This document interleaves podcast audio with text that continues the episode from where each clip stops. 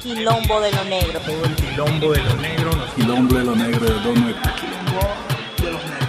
¿Sí o no? Mi color. Todo el quilombo de lo negro. Quilombo de lo negro allá en Bogotá. Lo negro.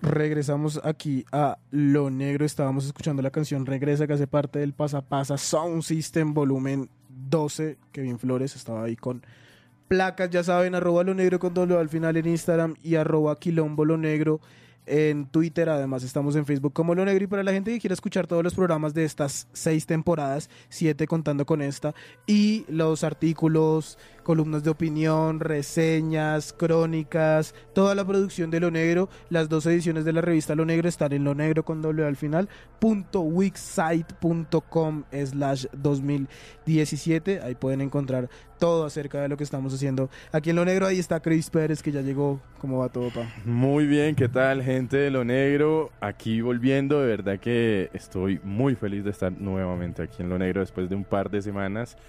Eh, muy bien, muy bien, con muchas ganas de, de seguir aquí hablando un poco de, nuestro afro, de nuestro mundo y escuchando muy buena música. Eh, bueno, algo trasnochadito ahí por el tema del picnic, pero ha estado bastante bueno ese festival. Ahorita les comento más, eh, más adelante un poco de, de lo que se vivió ayer. Pero aquí estamos de nuevo, aquí en Lo Negro, en la casa. Sí, señor, y vamos a estar recordando la participación que tuvimos hace dos años en el Stereo Picnic, un par de entrevisticas que hicimos por ahí en esa época, que eh, vamos a ver si ustedes también se acuerdan. Y bueno, que hoy va a pasar en el Stereo Picnic algo más o menos similar a lo que nosotros pudimos presenciar en ese 2015, y es que van a ver artistas de música tradicional colombiana en la tarima del, del festival, ¿no? Y qué bueno poder ver por lo menos a un artista que es de las que yo más admiro. Tuve la oportunidad de compartir con ella en, en, un festival que se organizó en Bogotá aquí el año pasado. Es un ser humano increíble y qué bonito va a ser ver a Petrona Martínez ahí en la tarima del Stereo Picnic. Va a ser genial, de verdad que creo que metieron un gol ahí llevando a tan gran artista, de verdad que es muy bueno tener este tipo de artistas en un festival como el Picnic que otra vez vuelve a abrir las puertas para artistas mm, tradicionales y, artistas colombianos que de alguna u otra manera resaltan el folclore también. Si mal no me equivoco, va a haber también un artista en una tarina alterna que se llama Budweiser, eh, creo que es Canelón de Timbiquí. Canalón, Eh, canalón, sí. Canalón de Timbiquí, que van a estar. Ey, a propósito de Nidia, estuve hablando con ella estos días y está muy emocionada de estar ahí en el Stereo Picnic porque es que ya es un escenario que todo el mundo quiere tener la oportunidad de pisar y es uno de los festivales más importantes que hay en este momento en Latinoamérica. Sí, señor. Así que vamos a ver si, si, nos, si nos puede enviar un saludito. Ellos están desde hace algunos días aquí en Bogotá. A ver si nos puede enviar un saludito Nidia Góngora, la vocalista del canalón de Timbiquí. Y siempre lo he dicho acá, una de las cantadoras para mí, de las últimas que quedan y de las más importantes y de las que tienen la voz más potente ahorita que está mandando la parada y ya hace parte de ese grupo canalón de Timbiquí radicados ya en Cali, pero pues obviamente como lo dice su nombre partieron de allá de Timbiquí, Cauca. Hoy vamos a hablar de varias cosas, obviamente mucha música, como ya les dije anteriormente, vamos a recordar eh, lo que pasó en el picnic de hace dos años, donde tuvimos participación eh, como medio cubriendo el festival. Vamos a hablar hoy de un tema que ha generado mucha polémica últimamente y que tiene también mucho que ver con, con, con varias cosas. El primer tema que vamos a tratar hoy es, en verdad, qué está pasando con la participación de los jóvenes en la universidad. El segundo tema es un tema que a mí me generó bastante curiosidad en la semana y que generó bastante debate, y es el tema de, si bien no tiene que ver directamente con lo afro en Colombia, sí tiene que ver con un personaje que desde su práctica es representativo de lo afro, señor Pablo Armero. Ok, Entonces ¿qué vamos pasó a, con vamos, Pablo? vamos a, debatir el hecho de que se le criticó mucho su convocatoria por lo que sucedió con su mujer. Eso lo vamos a sí. tratar ahorita. Bueno, vale. Y vamos a hablar también acerca de algo que se denunció en el reinado de belleza con la señorita Chocó y varias señoritas, varias representantes afrocolombianas que estaban dentro del reinado. Qué triste que, bueno, igual, la verdad, personalmente no es que me guste mucho ese tipo de eventos, pero es muy triste ver cómo, cómo se va degradando ese, ese, ese evento, ¿no? Ahorita con el cambio de fecha, no le fue bien eh, en cuanto a las actividades que tenían para realizar dentro de la ciudad. La gente, pues obviamente ese cambio eh, chocó mucho con lo que es la fecha de, de- del tema de la independencia allá en Cartagena, que es para el 11 de noviembre, todo este tema, ¿no? Entonces ha chocado mucho. eh, es increíble que metan artistas que, o sea, peores que un Mr. Black que lo vetaron totalmente. Muchas vainas. Tiene eh, todo ese tema que tiene que ver con el reinado nacional de belleza. Y, bueno, es un tema que generó bastante discusión. Las redes esta semana estuvieron activas porque hubo varios temas que generaron discusión y la gente estaba opinando. Eh, tenía una compañera que está viviendo en Cali, Giselle, un abrazo para ella, y comentó algo acerca de que, de que la mujer negra tenía ventaja sobre la mujer blanca porque no le daba el nivel. Entonces se generó una discusión bien interesante, eso tuvo como 500 comentarios Ah. de gente hablando y diciendo que como así, que solamente la mujer negra se veía en el tema sexual, que la por ahí también lo vamos a tratar y vamos a ver si podemos tener algún tipo de conexión con ella que está en Cali, es una mujer que tiene una personalidad bien interesante y, y- y que dijo que pues expresó sus ganas de estar aquí pendiente en lo negro. Un abrazo para todas las personas que están ahí. Antes de irnos con más música, se vienen dos canciones bien interesantes.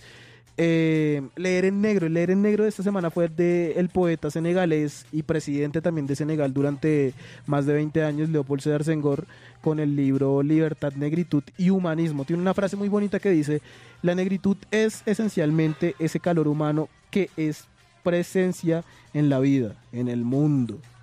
Para emplear vuestras palabras en un escalonamiento desesclavizado en la tierra madre y desarrollarlo al son, al son de la fe. Eso es Leopold Sédar Senghor en el libro Libertad, Negritud y Humanismo. Él tuvo mucho que ver también en, en- el Chango el Gran Putas de Manuel Zapato Olivella, ya lo mencionamos aquí anteriormente, y además fue presidente de la República de Senegal desde 1960 hasta 1980. Ese es el leer en negro, más adelante vamos a dar la metralla que se comparte con el personaje de la semana y tiene que ver con un datico que no sé si ustedes sabían, pero eh, Pacho Maturana fue técnico del Real Madrid por dos semanas ¿de verdad? en 1991. No tenía ni Y idea. Él estaba, él iba a ser postulado para los comicios de ese año por el partido que había creado el M19 Ajá. y en un comunicado salió este señor, ¿cómo es que se llama? El que tiene la voz rara, ¿De dónde? que es de, que es de la, que es de la izquierda del país. Eh, ah, se me olvida, bueno, se me va. Uno de los voceros más importantes del M19 salió a decir que él ya no iba a ser parte del partido porque había firmado un precontrato de varios millones de pesos con el Real Madrid de Ah, España. madre. Y él fue técnico por Oiga, dos semanas, pero ahí pasó algo que vamos a comentar más adelante en, el, en, en la metralla. ok, de una. Entonces, música, dos canciones, Weapon Conflict de los Sierra Leone Refuge All Star. Esta canción eh, la pudimos apreciar aquí en, en Bogotá hace también dos años en Rock al Parque. Ese año 2015 fue muy bueno para la escena bogotana en cuanto a conciertos y en cuanto a eventos y artistas que pudimos ver. O sea, y el otro artista que se viene es Damian Marley con la canción Affairs of the Earth, que lo vimos en el Stereo Picnic de hace dos años. Qué belleza, Eh, qué eso fue tres meses de antes también presentación. de los Sierra Leone Refuge All Star. Y, y bueno, más adelante Cristian nos va a contar cómo le fue en Estados Unidos, cómo le fue Vamos a ayer en el, actualizarnos un poco. en, el, en el Festival Stereo Picnic. Y bueno, qué va a pasar hoy con, con las bandas colombianas y con la representación afro que también hay en el festival, que, que- que va a estar bien interesante, ¿no? Sí, señor, sí, señor. Vamos a tener muchísima información ahorita después de este par de muy buenas canciones aquí en Lo Negro. Sí, señor, ahí está Weapon Conflict de los Sierra Leone Refuge All Star en el Festival de Bonaru, uno de los más importantes festivales a nivel internacional de música indie o alternativa. Esto fue en el año 2005. Aquí están los refugiados. Lo negro.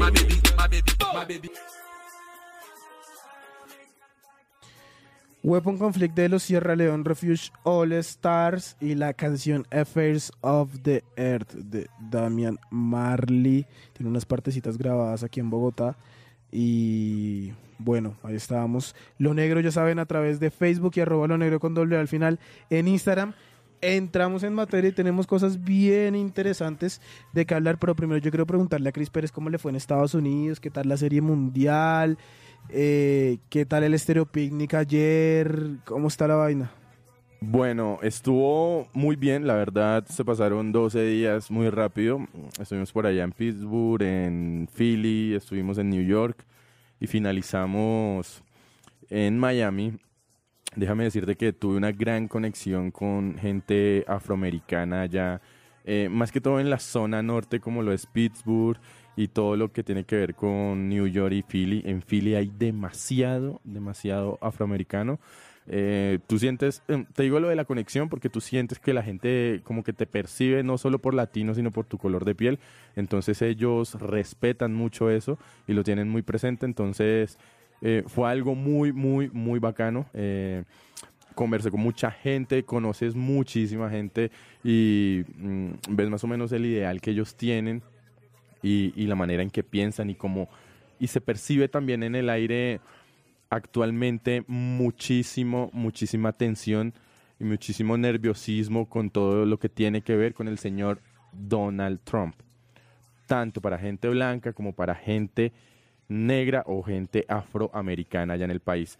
Independientemente de eso, eh, la serie mundial de el clásico mundial de béisbol, no, porque la serie es la que hace la MLB en Estados Unidos nada más. Fue, eh, fue increíble, la verdad. No pensé que Colombia fuera a tener tan grandísima participación eh, en ese campeonato. Fue una muy buena sorpresa. Tuvimos mm, la oportunidad de conversar ya en el segundo partido contra Canadá, que era un poco más abierto, había menos público, de conversar con Quintana, de conversar con Urshela, con, eh, bueno, con varios jugadores, mm, como de, sentir y de mirar cuál era como ese, ese feeling que ellos tenían antes del juego. Fue muy importante ese juego contra Canadá porque fue el primer juego que Colombia gana en, una, en un clásico mundial de béisbol, así que bueno, digamos que es algo así como muy histórico. Eh, a la gente de pronto no le puede importar casi porque pues son temas de béisbol, de un deporte que no se conoce y no se difunde tanto acá en, en Colombia, pero sí fue algo bastante importante, fue algo muy bueno, la experiencia fue grandísima, eh, nos fue muy bien. Recordemos que el campeón de esta serie salió el día jueves, fue el equipo de Estados Unidos al cual estuvimos a punto de ganarle Y le metió una le metió paliza una a Puerto Rico. palera de verdad y, y fue algo sorprendente porque Puerto Rico venía muy bien, venía jugando muy bien. Yadier Molina, que es la estrella, por así decirlo, de Puerto Rico, que es el catcher, eh, tenía un gran nivel, estaba demostrando un muy buen nivel. Así que, bueno, pues ahí estuvimos un rato compartiendo con muchísima gente de Dominicana. Tú no te imaginas la cantidad de gente de Dominicana que estuvo en el Marlins Park de Miami para ver y para acompañar al equipo. O sea, era increíble, increíble, increíble. Pero eso es como gente de acá, de, de la región costera, de la región caribe colombiana.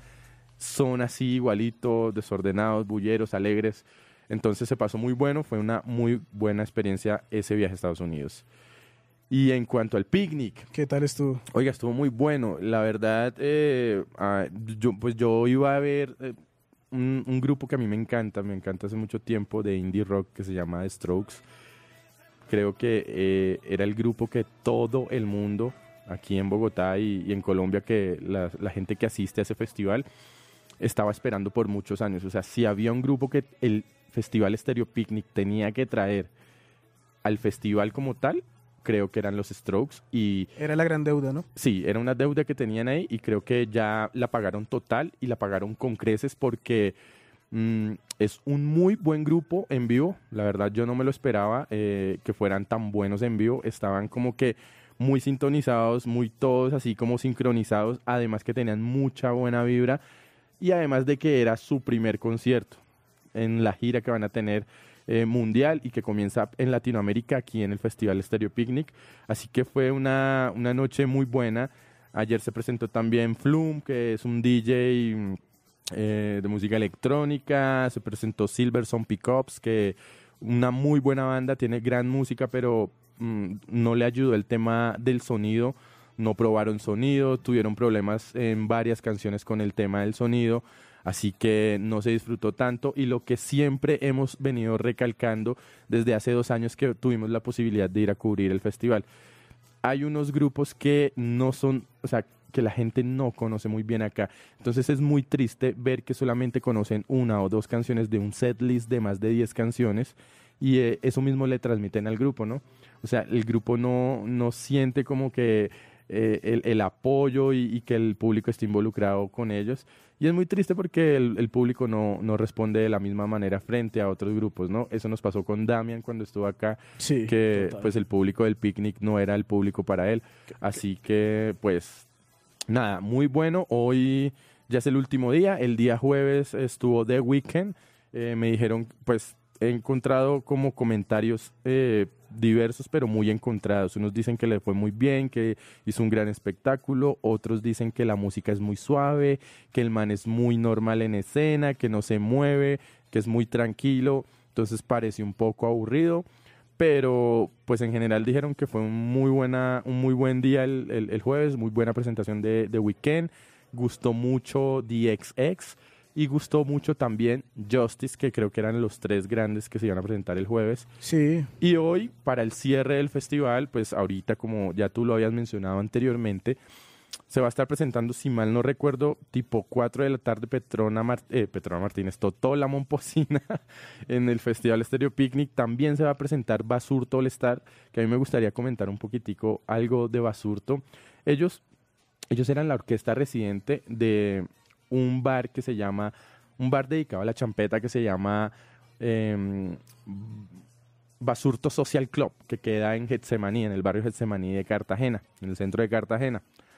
Ellos eran la banda residente, entonces cuando tú ibas al bar, ellos eran los que estaban tocando ahí. Comenzaron a, a tener mucho, mucho éxito en el bar, tanto así que a ese bar, en esa época que ellos iban ya comenzando a salir, iba mucha gente, digamos, de, de, de unos estratos mucho más altos que de, de la barriada, que pues de la barriada que, y la gente normal que le gusta la champeta.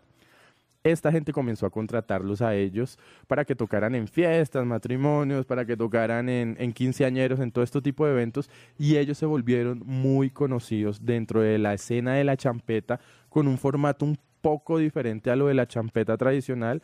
Eh, ¿En qué? En Cartagena. Ya comenzaron a salir, comenzaron a surgir, tuvieron unas muy buenas canciones y hoy se van a presentar también aquí en Bogotá en el Festival Stereo Picnic.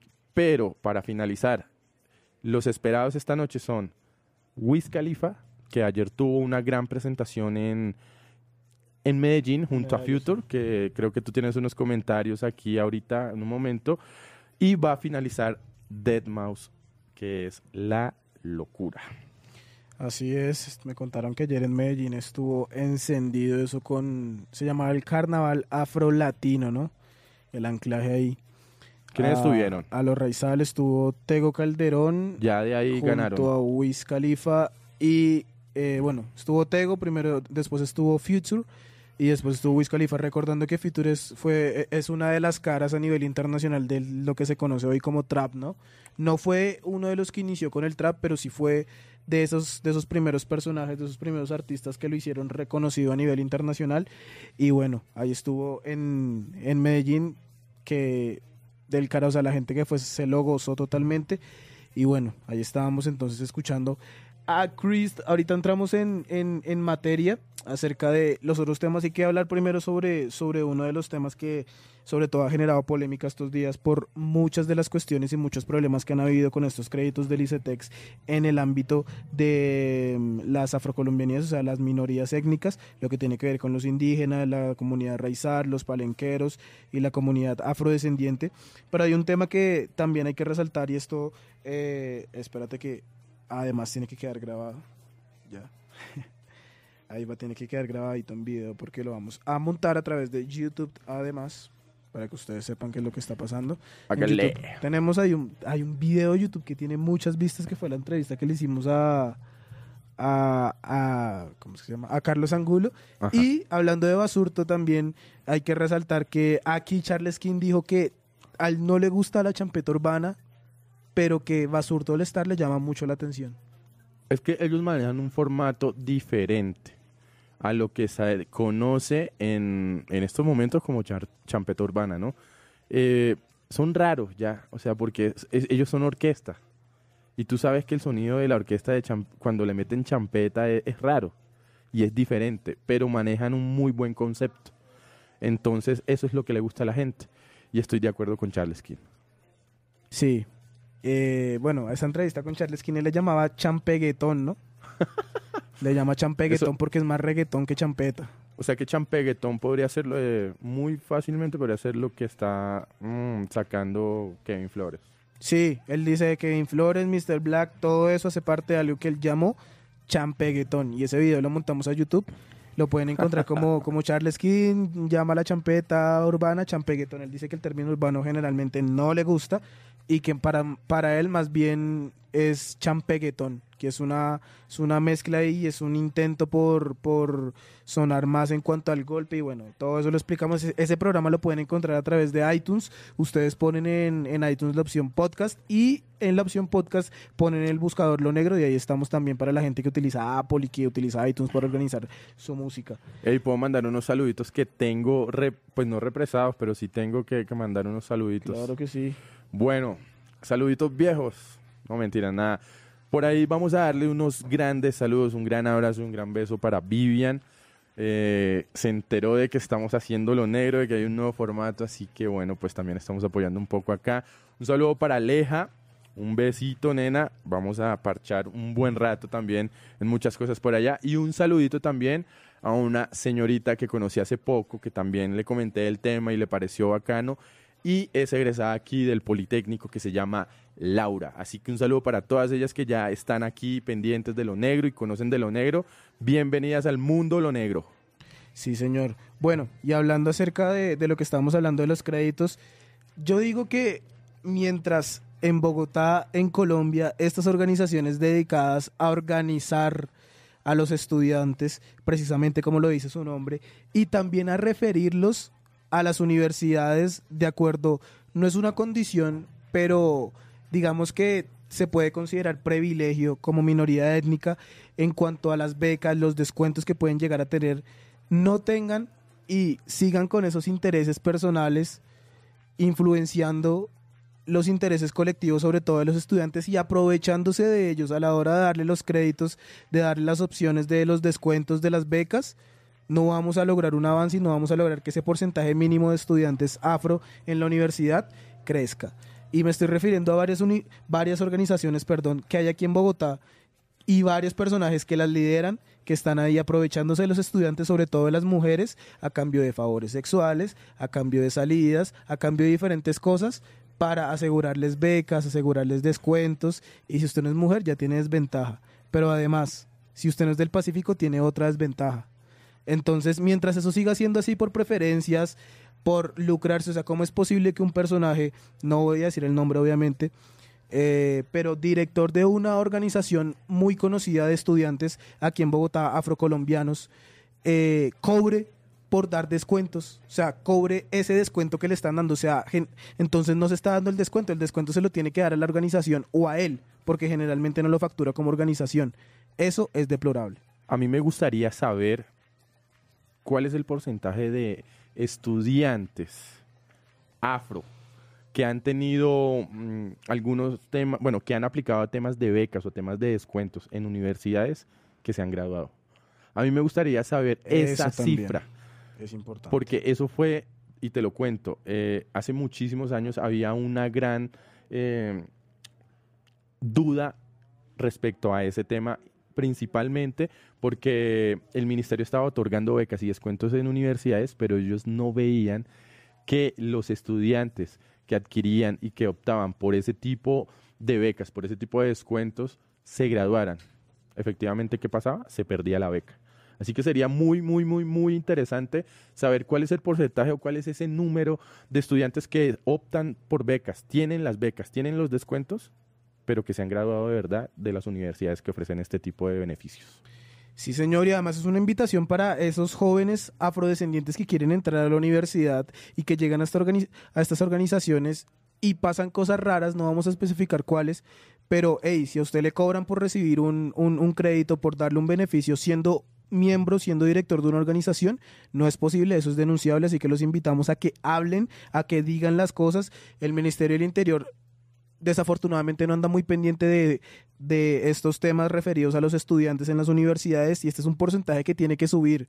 O sea, eh, no podemos seguir siendo el 9% mal contado de la población afro mal contada además porque no hay un censo oficial hace muchos años eh, que está en la universidad, que está en la educación superior. Yo creo que es el 9%, el 1,5 más o menos, estoy dando un estimado desde mi referencia, se gradúa o llega a, tener un título universitario. Entonces, la invitación es a que hablen, aquí está el espacio abierto en lo negro, para que vengan, digan sus experiencias, por ahí he sabido de varias, pero pues obviamente la gente está eh, con la boca cerrada por muchos miedos, hasta por amenazas, o sea, es tan, tanta la vaina que los miembros de esta organización pues están amenazando a la gente, así que ya saben, este es un espacio abierto, es un espacio comunicativo, es el espacio de ustedes para que ustedes vengan y comenten estas cosas que no pueden seguir pasando porque están truncando nuestro desarrollo y ya saben que parte desde esa base educativa de los estudiantes, así que lo negro siempre abierto, música,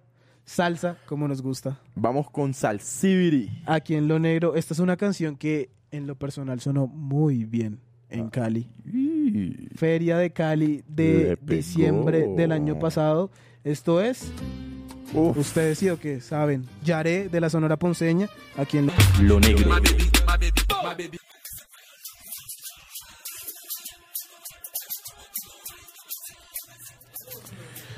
Bueno, estamos en Lo Negro, ya saben, ambiente de sábado aquí en Lo ¡Qué Negro. sabor! Eh, eh, oiga, señor. 28 de abril, ¿no? 28 de abril, aquí en Bogotá. Dever. en el cumpleaños número 4 de Velagio y se va a celebrar en el Downtown 727. DJ Dever en Bogotá junto a un DJ francés que la está rompiendo por estos días aquí en Colombia, se está quedando unos meses. Eh, se presenta mucho en African, está mucho en Latino Power y dicen que es buenísimo mezclando ritmos modernos africanos. Mm, bueno, hay que verlo. Entonces, ahí está, ya saben, el pasapasa DJ Dever, 28 de abril, aquí en Bogotá. Vamos a ver si lo podemos tener por acá. Eh, entramos entonces al tema, un tema que generó bastante debate, pero a mí se me hace que eh, es un debate basado en, sobre todo, muchas concepciones y está ya preconcebido. Antes, un abrazo a Angineira que está por ahí conectada y a Holmes Andrés Paz. Oiga, que- perro. ey, el perro. ¿Cómo que te se quedaron acaba- los tenis se anoche? acaba de conectar ahí. Ahí dicen que por ahí los tenis, varias personas afro que fueron, los tenis quedaron igual que el color de piel, ¿sí o qué? Nos quedaron bien, pero bien. Ya te dije. Ana Lucía Díaz dice que no se ve. Ya lo cuadramos, ya lo cuadramos, ya lo cuadramos, ya lo cuadramos. Ahí se ve. Ahí se ve. Un abrazo para todas las personas que están ahí conectadas. Eh, el tema Pablo Armero ha generado un debate bastante full. O si ustedes se quieren hacer parte del debate, de la discusión, pueden a través de Facebook Live, ahí estamos conectados, a través de arroba lo negro con doble al final en Instagram o lo negro en Facebook, ahí también pueden hacer parte del debate de qué es lo que pasó, porque tanto revuelo con Pablo Armero, y es que ustedes saben que creo que fue a comienzos de noviembre del año pasado, finales, no recuerdo bien, eh, hubo un problema con la esposa en un hotel de Miami, ¿no? Sí, sí, sí. eh, básicamente, en resumidas cuentas, parece que en una discusión le pegó a la esposa, eh, llegó la policía, se lo llevó, bla, bla, bla. eh, se armó todo el escándalo mediático y todo el escándalo que hubo. Y bueno, eso fue lo que pasó. De ahí surgieron muchísimos comentarios hacia él, hacia todo lo que hacía. No sé si de pronto eso influyó en que no lo hubieran llamado o no lo volvieron a llamar o a convocar a la selección Colombia. La verdad no sé. Pero bueno, ya ahorita lo llamaron otra vez para estas fechas de eliminatoria en las que estamos. Y efectivamente los comentarios y a mucha gente no le ha gustado que él haya sido llamado por ese em, episodio que sucedió el pasado noviembre en Miami. Mucha gente comentando a través de las redes sociales. Yo también por ahí posteé mi respectivo comentario por, a través de un artículo que hizo Andrea. ¿Cómo se llama la periodista esta de RCN? Andrea La Cucuteña. Sí, la mona. Bueno, Ajá, ella. ella hizo un artículo a través de Pulso, el diario Pulso, diciendo que se sentía ofendida con la convocatoria de Pablo Armero como mujer y ¿Ah, como sí? presentadora y como periodista. Pero sí defendió a capa y espada que no tenían que sacar al Bolillo Gómez, Sí, que le dieran. ahí está. O sea, contraste. Ahí está la contraparte.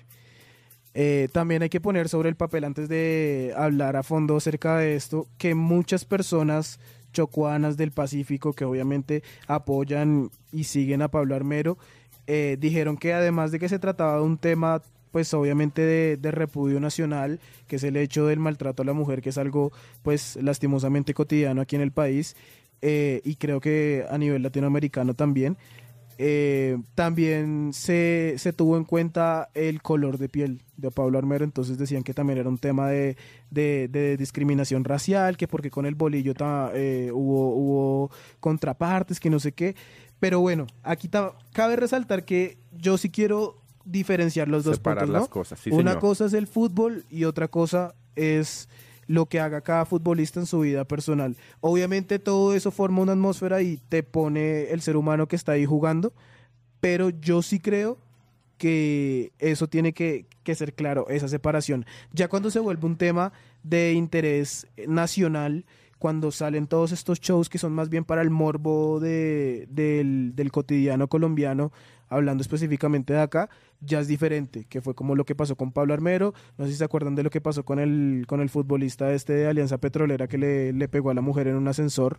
No, no sabía. y, y que lo iban a echar del equipo, pero después pues él todavía está jugando y es titular de hecho en Alianza Petrolera. Y se armó un revuelo y la hermana del, no, la hija, una de las hijas del, del presidente de- del equipo eh, publicó una carta por todos los medios y todas las redes sociales diciendo que no, que lo tenían que sacar, que tal. De igual manera pues él, él, él- él siguió en el club. Nosotros no estamos, o sea, o de mi parte yo no quiero justificar ese tipo de hechos. Sí, no, totalmente son repudiables, lo hemos dicho acá muchas veces. Pero una cosa es el trabajo que realiza como jugador y otra cosa son los temas personales y los problemas que pueda tener. Obviamente eso influye porque tú sabes que un profesional tiene que ser íntegro, tiene que tener muchísimas cualidades, pero yo sí, sí quiero y siento que hay que separar este tipo de cosas, ¿no? Yo también, igual, igual eh, es consecuencia, es, es consecuencia y es coherencia también. Y primero, lo que siempre hemos dicho acá, somos seres humanos. Pero la cuestión de Pablo Armero, él no había sido convocado, pues primera, o sea, en primera medida por un tema futbolístico deportivo, no estaba totalmente recuperado de unas lesiones que tuvo y además no estaba siendo constante en su equipo. Nivel. Está jugando en Bahía, en el, es, que es un equipo de segunda división de la liga en Brasil y eh, pues es uno de los equipos más tradicionales de Brasil, ya que fue el primero que ganó una liga más o menos algo así como, como Santa Fe, que fue el primero que ganó aquí la liga colombiana. La cuestión con, con Pablo Armero es que se generó un repudio a nivel nacional por el tema y las fotos en donde él salía con, eh, con este tradicional vestido naranja de, de carcelero en Estados Unidos y él pues ante el, ante el juzgado ahí compadeciendo. Eh, las preguntas que yo hice fue, bueno, tanto repudio, tanta vaina, salió Carlos Antonio Vélez a decir que a él le parecía increíble que lo hubieran convocado, que eso no se tenía que hacer porque era una cuestión ética, que era mal ejemplo para los jóvenes, para los chiquitos. Salió después eh, Iván Mejía diciendo que él éticamente no, no tampoco lo, lo habría convocado, que le parecía increíble lo de Peckerman, qué tal. Pero entonces yo digo, tanta crítica, tanto revuelo, repudiable lo que hizo, igual la mujer siguió con él. le, le- le retiró la denuncia. Hubo una disculpa pública de parte de él a través de las redes sociales y de parte de la mujer también, que aceptó exagerar la versión. O sea, ella exageró lo que sucedió y se disculparon los dos de parte y parte en las redes sociales, pero el país se quedó con la imagen de él con el con el vestido carcelero y con el hecho de que pues había levantado y ella dijo ni siquiera le pegó, sino que solamente como que le quitó las extensiones que ella tenía y la y la jaló del cabello por así decirlo. Igual eso no es justificable, pero pero Claro, digamos total. que hay que hay que tener se me hace un contexto más grande de lo que de lo que sucede, y pues finalmente son ellos dos los únicos que saben qué fue lo que pasó. Y lo que pasa es que acá nosotros somos un país que nos desinformamos muy fácil. Entonces, Sí, conocimos esa versión, claro, como fue una cosa gigante la que se generó con ese hecho de Pablo Armero. Todo el mundo, eso sí lo escuchó, eso sí lo conoció y eso sí lo tuvo en cuenta. Pero ya cuando tiempo después salen todas estas versiones nuevas, todas estas disculpas públicas por parte y parte, eso sí la gente no le prestó atención. Entonces, una, nos estamos desinformando. Y dos, a mí me gustaría también aclarar un poco. El tema de, de- de la seguridad, de la justicia, de todo lo que tiene que ver con ese tipo de cosas en Estados Unidos es supremamente cuidadoso y es muy, o sea, e- es muy rudo en, en- en- en cuanto a que son muy exagerados con ese tema. Así es. Entonces, por eso, de esa misma manera, no es como acá. Acá es un poco todo más flexible. Aquí de pronto ni se lo hubieran llevado a la cárcel. Ni, ni se lo hubieran llevado, no sé, a, a- a un CAI o alguna vaina para, para, para controlar el tema. Allá sí, allá ese tipo de hechos sí lo someten de una vez, lo llevan, le hacen todo un procedimiento porque es muy rígido el tema policial y el tema judicial en Estados Unidos. En todo, en todo lo que tenga que ver. Entonces, claro, al ver eso, puede que el hecho no haya pasado a mayores y que no fuera como de pronto algunas versiones iniciales, eh, digamos que se, se presentaron. Pero, pero sí, allá en Estados Unidos todo el tema es mucho más rígido, mucho más pesado. Entonces, por eso digamos que ellos tienden a coger a la gente, mire, tan, la llevan, le toman sus fotos, le hacen todo este tipo de cosas. El show, el show. El igual, show, exactamente. La vaina mediática ya está muy fuerte en cada uno de los ámbitos. Exactamente. Entonces yo creo que se exageró, se exageró muchísimo, se, tampoco se tuvo como conocimiento de todo lo que pasó después de- del hecho y por parte de, de- de Pablo Armero, de la señora y, y obviamente de su familia, ¿no? Y ahorita eh, estamos viendo, pues estamos viendo las consecuencias, ¿no? Las consecuencias de lo que pasó en el partido y de lo de la convocatoria más que todo. ¿Qué pasó? que yo creo que Pablo Armero, bueno, mira, yo te voy a decir algo, yo no me pude ver el partido, lo escuché por pedazos, pero eh, creo que mucha gente eh, tuvo como la posibilidad de ver un Pablo Armero bastante parecido a lo que fue eh, en la eliminatoria hacia, hacia Brasil 2014 y lo que fue en el Mundial. Jugó un muy buen partido, eso fue lo que me dijeron, fue uno de los más de los como de los más importantes y los que más movieron al equipo en el partido. Sí, y fue curioso ver cómo estos Fue comentaristas de curioso, fútbol les daban, les, le- les costaba aceptar Exacto. que era Armero uno de los mejores jugadores. De hecho, se me hizo muy curioso lo de Iván Mejía porque él tiene todo un tema moral y hay que recordar que obviamente nosotros tenemos una tradición religiosa muy fuerte y que de acuerdo a eso pues se ven basadas muchas opiniones y muchas perspectivas y es eh, más que normal. Pero Iván Mejía no le llamó nunca a Pablo Armero durante el programa la polémica que hizo después del partido, sino le llamó el número 17. El no- ah, uy. Entonces, eh, igual que Carlos Antonio Vélez, como que tenían una aberración con lo que había hecho y de acuerdo a eso, pues eso influenciaba su opinión, les costó aceptar que él había sido uno de los mejores y bueno, aquí también entra, entra a discutirse el tema de el supuesto objetivismo dentro del periodismo y dentro de la opinión pública y dentro de la información que se comunica, pero mientras tanto, esta es una canción que aquí en Bogotá tuvieron la oportunidad de vivir hace una semana. El sábado pasado estuvo ese señor en Latino Power. Alexis Play hizo parte de Chucky Town en sus inicios. Estuvo con ellos en, en, en Latino Power en vivo tocando la canción eh, Ritmo, Ritmo Violento. violento. Ahí mismo en vivo. Fueron los de Chucky Town. Mucha afrofarándula ese día. Yo pasé a saludar Eso. y señor. Pero bueno, ahí está Alexis Play al lado de Books y Chucky Town con la canción Map. Lo negro.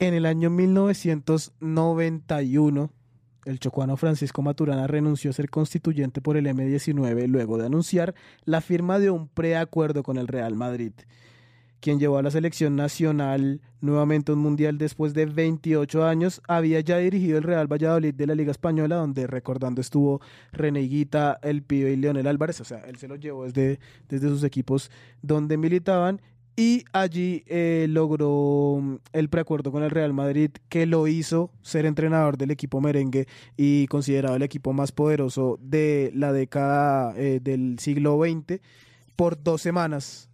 Francisco Pacho Maturana dirigió el Real Madrid por dos semanas y por eso no pudo continuar su carrera política, menos mal después el que era en ese entonces eh, que había sido elegido como como presidente del equipo madrilense, eh, terminó eligiendo a Radomir Antic, el serbio, después de unos problemas, según dicen, personales que tuvo con Pacho Maturana.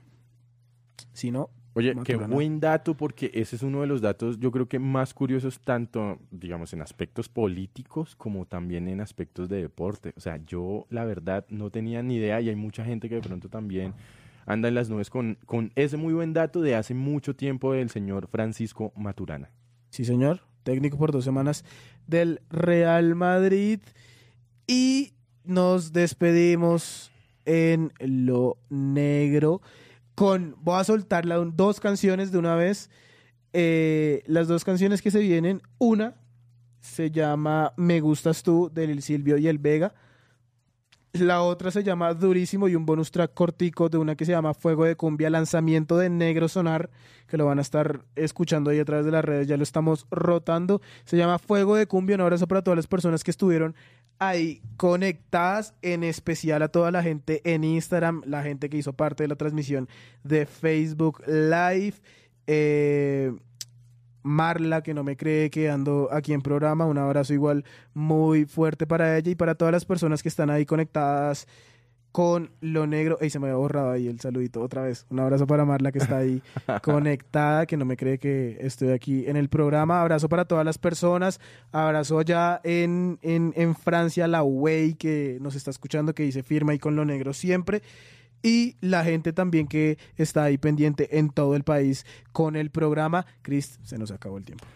Sí, desafortunadamente, pero bueno, pasamos un muy buen rato acá en Lo Negro. De verdad que muchísimas gracias por seguirnos, muchísimas gracias por escucharnos y por estar ahí en Facebook pendiente de todo lo que hacemos, de todo lo que hablamos aquí cuando ponemos música, de los saluditos, de los temas del programa. Así que muchísimas gracias a todas, esas, a todas esas personas que se conectan a Facebook Live. Yo quiero de verdad mandar un gran, gran, gran abrazo a la familia Robertson Mendoza en la ciudad de Pittsburgh, eh, Pensilvania, en Estados Unidos. Eh, un muy fuerte abrazo a Daife, al señor Soberson y a Mateo y a Isa. Y a todos ustedes, gracias por acompañarnos. Nos veremos en una próxima ocasión. El próximo sábado vamos a estar aquí en Lo Negro, es. metiéndole, como dice por ahí, ñejo, cabrón. Pero no, bien, vamos bien. ¿Y qué tenemos para el otro fin de semana? ¿Algo de eventos? ¿Algo que tienes que decir? Varias cosas, igual tienen que estar muy pendientes de lo que pase con Lo Negro. Dentro de poquito va a estar un personaje que estuvieron escuchando hace un ratico, lo estuvimos saludando, está muy pendiente también del programa.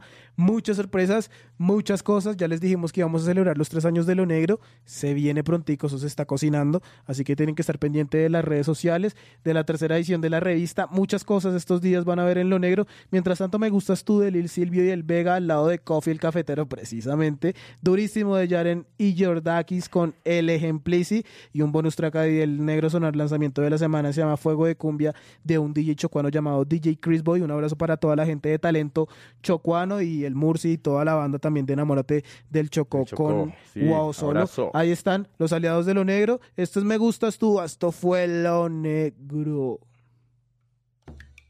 Bueno, esta es como la toma 53.000. Esto es un podcast originario de Flow Colombia. Te invitamos a que escuches todos nuestros proyectos en tu plataforma de streaming favorita y nos sigas en nuestras diferentes redes sociales. Flow Colombia.